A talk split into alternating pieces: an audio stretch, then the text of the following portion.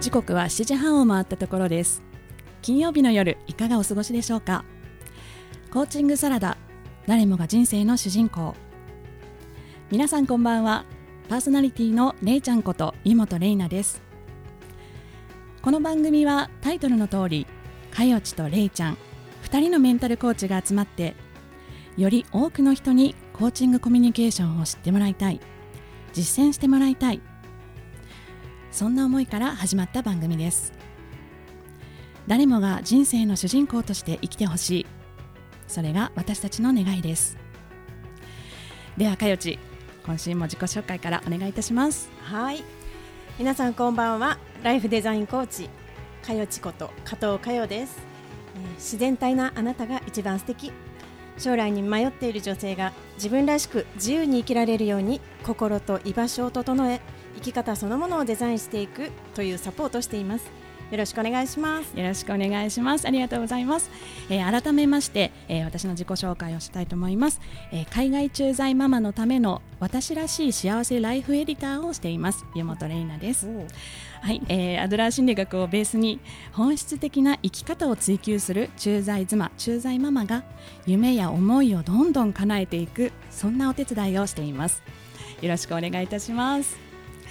はい今週も始まりましたが始まりましたね。はい。ちょっとね実は報告したいことがありまして、うんうん。あの2人のメンタルコーチがお届けするんですけれどもええ。実は先日あの私コーチという肩書きを外すことにしたんですよ。そうそう。今自己紹介で えってちょっとおおと言っちゃいましたけどはい。あの今まではねライフデザインコーチって言ってたじゃないですか、はい。でコーチっていうのをいきなりやめますってなんかあのフェイスブックでも見たんですけど。ありがとうございます。見ていただいて。そうなんですよ。なんか世の中ね、最近すごくコーチを名乗る方多くなってきてる気がしていてですね。で、そのコーチっていうものに求められるものって何かこう成果主義になんかこう偏ってきてるような気が私にはしていてですね。うんまあ、もちろんあの目標を達成するとか成果をうえ達成することも大切なんですけれども、ええ私自身がやりたいことはあのクライアント様が自分の人生を自ら編集して、で本当に望む未来が何か、うん。え本当に幸せに生きるっていうことは何なのかっていうことをうん。追求していく、えーそんなことを私はしていきたいなと思ってですね、うんうん。あのメソッドとしてはアドラー流コーチングを使っていくことには変わらないんですけれども、うん。肩書きをライフエディターとあの人生の編集をお手伝いする人というふうにですね、これからは書いていきたいなと思っています。ライフエディターなんかかっこいいなありがとうございます。それではですね、今週もこのお二人でお届けしていきたいと思います。Is. I never really try to be positive. I'm too damn busy being negative. Focused on what I get. and Never understand what it means to live. You know we all love to just complain. But maybe we to rearrange. There's always someone who's got it will say you. Life is.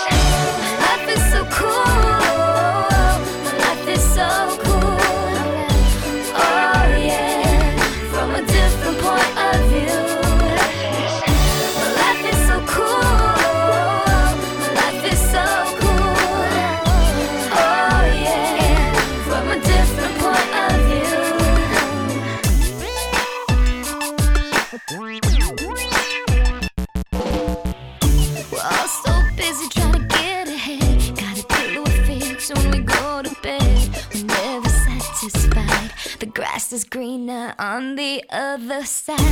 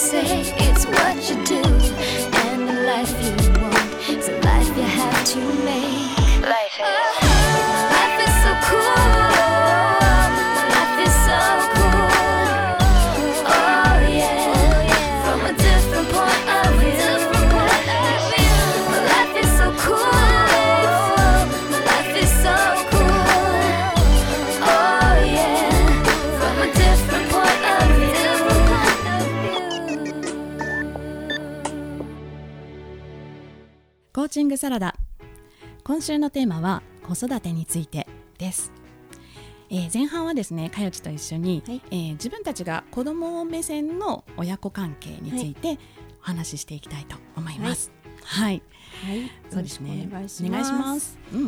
えっ、と親子ってうん。難しいですよね。うんうんうん。なんかあの、えー私講座でも教えている時にやっぱりよくね、あの皆さんの講座生の皆さんの悩みとして、うん。どんな風に子育てしていいかわかんないとかっていうのがあったりするんですけど。はい。で私は子供がいないんですけれど、はい。あの私のね幼少期の記憶として、うん。やっぱりもう母って絶対じゃないですか。大ですよね。ね、うんうん。でそれがうん。ある、ある時期に、うん。その自我っていうものがあの芽生えて、うん。でそれでお母さんとお母さんの意見にちょっとおかしいって思う瞬間ってあ,、うん。って、うんでそれがあの反抗期ですよね。うん。でその反抗期がうん。を得たことがないっていううん。子供って最近多いって聞くんですよ。そうなんですね。うちの子、うん反抗期ないんですよねみたいなえーことがあって、うんうん。で反抗期ってないのがいいわけではなくて、うん。でこうやっぱりそれを母親に、うん。あの母親とか父親にうん。自分が表現できるかどうかってすごくうん。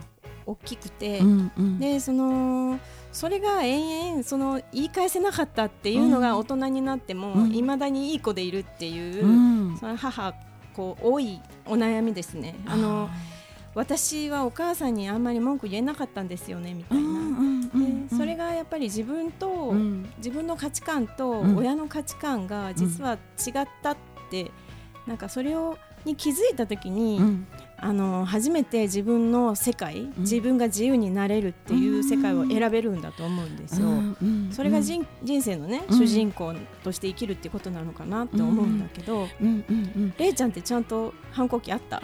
どうなんでしょうね。なんかその当時の自分自身ではあんまり意識してなかったと思うんですけれども、うん。でもやっぱり親に言われた通りじゃないって思う時はありますよねやっぱりね、そうですよね、うんでもやっぱり子供ってどうしても親のこう保護下でこうある程度の年齢まではうん。生きていかなくちゃ一人じゃ生きれないじゃないですか、うんうんねあのこの前のねちょっとあの悲しい事件とかもありましたけれども、ね。やっぱりそういう本当に幼い子供にとっては、そういうこう守ってくれる大人親が、うん。あのいてくれるからこそ生きることができるわけであってその親に反抗するって結構命がけじゃないですけどね。ね、やっぱり絶対的な存在っていうのは確かにあると思いますね。うんその子供の忠誠心っていうのを、うん。いつの間にか親が勘違いしちゃって、うんうんそれを権力っていう目で相,、うん。こう相手をコントロールするっていう、うんうんうん。そこにすごく大きな溝がこう発生していくのかなと思うんですようんうんね。そっかそっか。なるほど。ね、うん。だから忠誠心っていうのは、うん。あくまでもやっぱりもう子供ってやっぱり100%親が、親親に親に対するピュアな愛って、やっぱり親が思うよりも子供の愛情って本当にピュアなの本で、当そうですね。親はうんちょっとずつこうそのコントロールこう何かができた時にこの子はいい子だっていう評価をしてしまうので、うん。子供はそれに対して、うん。その親の評価のし元で、うんそのお母さんの気に入る子になろううんっていうそれがこう最近のあのちょっとね痛ましい事故があった時に子供が書いた作文とかなんてまさにそれだなってそうですよね。ねその親の望む形に自分がなれない、だからごめんなさいっていう、うんもう本当に涙が出るような文章が見つかりましたけど、だからそそこの部分をやっぱり親の方とかもなんかそのなんていうかな自分の子供の頃うん。っていうのをもう一度思い出していただいて、確かに。ね、うん。でやっぱりその子供の純粋無垢な、うん。純真無垢な子供の感情っていうものにもっと寄り添ってほしいなって思うんですよね。そうですよね。なんかあのアドラー心理学でいうライフスタイルとかっていうものも、うんうん。やっぱりこう10歳までになんかこうあの、ね作られるっていうふうに言われていてでやっぱりそういったこう子供自身だけで一人では生きていけないからこそ、うん。愛される生き抜くためにこうどうやったらば愛されるだろうかと。でそれを模索していく上でその子なりのライフスタイルが出来上がってるって言われていると思うんですけれども、うんまあ、まさに本当に子供自身が一生懸命やってるんですよね。そういうこうどういうふうにしたらお母さんに、ねねあ愛されるか。っていうところですよね。ね、だから子供は親,、親の笑顔が欲しいがためにどんなことでもするので、うん。おちゃらけてみたり、うん。頑張って勉強してみたり、うんお絵描き上手にしてみたりっていう、そのそそその部分をすごく大切にしたいなと思うんですよねね。。なんか逆にこうあのあまりにも無関心だったり親がすると、子供はそうなんか必死になるので褒められることもやるかもしれません知れませんけれども、うん逆になんか怒られるようなことをあえてするって問題行動ねっていうことも挙げられますよね。うんそれも愛が欲しいがための行動なのでね。そうですね。うん、だからそのやっぱりこう子供の子供も子供としてもうん。一人の人間だっていうことを、うん。やっぱり親が絶対忘れてはいけないことであって、そこにその横の関係アドラーでいう横の関係っていう一人の人間として敬意を持ってうん。対応するっていう、そこの部分は誰もが忘れてはいけないなと思うんですよね。本当にそうですうね。ん。はい。後半はですね、えそういったこう今度は親目線でえどんな風にではあの子育てしていったらいいかな。うんっていうところに関してまたかよちとお話ししていきたいと思います。はい、よはい。ろしくお願いします。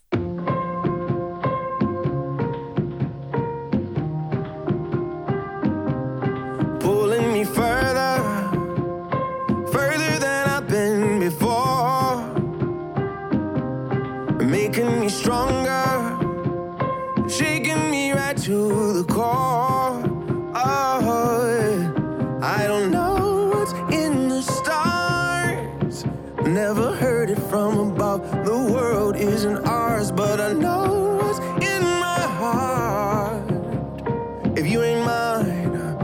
torn apart.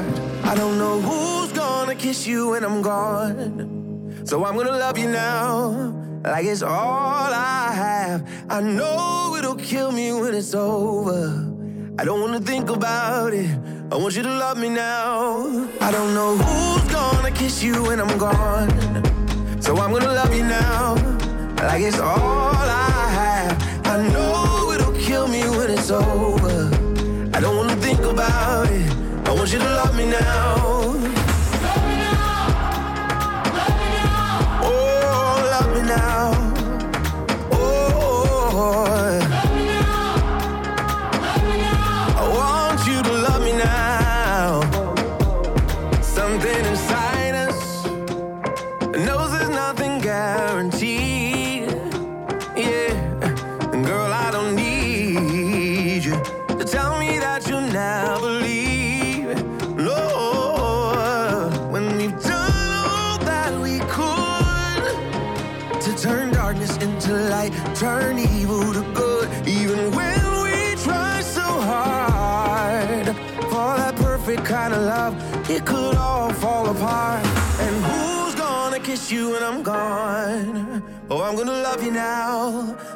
It's all I have, and I know it'll kill me when it's over.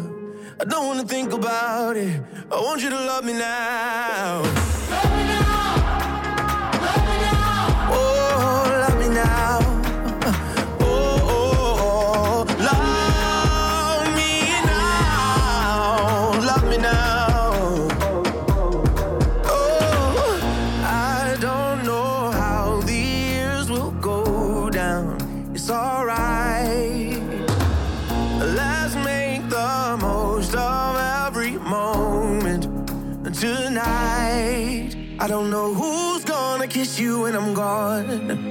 So I'm gonna love you now, like it's all I have. I know it'll kill me when it's over.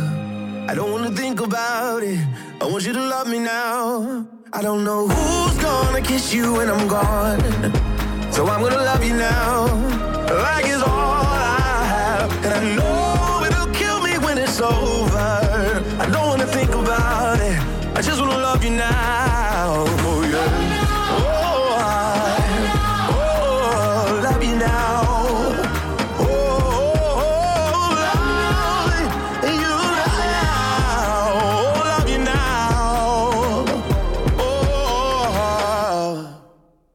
グサラダ。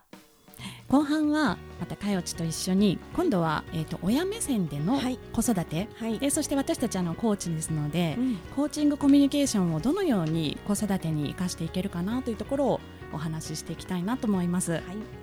はい、えー私はあの2人子供がいまして、うん。うんえー、と小学校5年生と小学校1年生の上が男、下が女の子なんですけれども、えやっぱりですねその子育てしていく上でのコミュニケーションってすごく大事だなって常々感じていますね。であの小学校5年生のお兄ちゃんが小学校1年生の頃にですねえええやっぱりあの嘘をつき始めたりですとかまあ、学校のことはあまり言わなかったりするので、うん。あの何か困っている時とかにも、まあ、どういうふうに対応したらいいのかなってすごく模索したんですね。うん。でまあ、その中で私自身もいろいろこう学んで育児の本を読んだり講座を受けに行ったり、うんうん。まあ、あとそれがきっかけで今回このコーチングっていうものもね実は私プロコーチ養成講座習いに行ったんですけれども、ええええ。やっぱりですねなんかこう言葉がけ私たちアドラー心理学でいうところの勇気づけっていうふうに言うんですけれども、どんな言葉をかけるかでやっぱり子供自身にうん。影響って変わってくると思うんですよね。うんうん。先ほどあの前半でねお母さんの存在って絶対ですよねって話あったと思うんですけれども、やっぱりお母さんが言ってることが彼ら彼女たちの中ではこう世界のすべてだったり、まあ、すべてとは言わなくても、うん。多くを占めてたり多くを占めてる。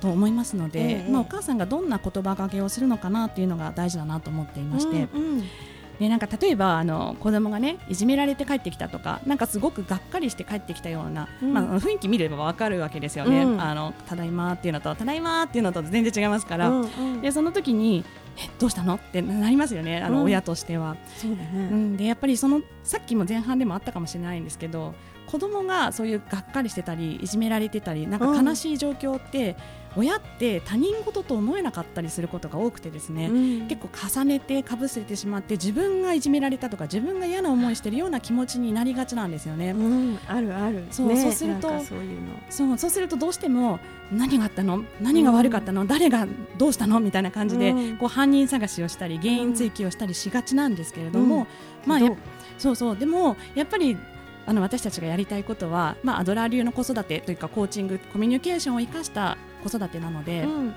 まずは聞いてあげる、その子供に、まあ、どんなことがあったのって、まあ、状況を聞いてあげる、うん。でその子の気持ちも聞いてあげる、ね、どんなことがあった。でその時どんな風に感じた、ねでまあ、うまく説明できないことも多いと思うんですけれどもあと沈黙が長くなることもあると思うんですけれども、まあ、そういった時ももう本当にひたすらそばにいて一緒の時間をつ過ごしてあげる、うん。でそこから少しずつ少しずつ子供が出てきた言葉に対してそっかそっかって受け止めてあげるってことがまず一つ目段階一段階目としては。そうなん。ね。うん。その受け止めるっていうのが、うん。なかなか親としては難しいとこで。そう。だよね。そのそれにいい悪いをつけて、で解決しようとしちゃうんだよね、うん親が。なんとかしてやっぱりその嫌な状況を親が持っていたくないので、うん早く解決しなしたいって思う気持ちが焦ってしまうんですよね。そうですね。そう。でもやっぱりそこは一旦受け止めてあげる、うん。そっかそうだったんだねってあのいい悪いをつけないで受け止めてあげた上で、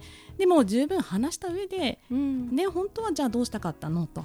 まあ、私たちのねいつもあのコーチングの時のクライアントさんに聞くことでもありますけれども、あのそうですね。目的ですよね。ね。目的論で。うん、その子自体はどういうふうにしたかったとか、うん。でその現場ではどうしようもなかったとしてもじゃあ将来例えばその時に1年生だったとしたら6年生のお兄さんになった時にどういうお兄さんになってたいの？って聞いてあげると、でそうすると例えば、ね、あの弱い子には優しいお兄さんになってあげたいだとか、うんあの何か嫌なことを見つけたら自分からちゃんと言える子になりたいとか,、まあ、なんかそういった感じでその子なりにね描ける未来があると思うのでそこもう10年先とか20年先なんかちょっと難しいので、まあそこは子供に合わせた、そうそうですね。うん、で目的設定を。うんそうその共感っていうのはやっぱりそのあのー感情に寄り添うっていうのがうんうん。すごく大切だなと思うんですよね。ますうん。その親親目線っていうかね大人ってやっぱりそのその感情になったよりはその感情をなくすための最終的にうん。その何何が悪くてっていうそういうこうなんか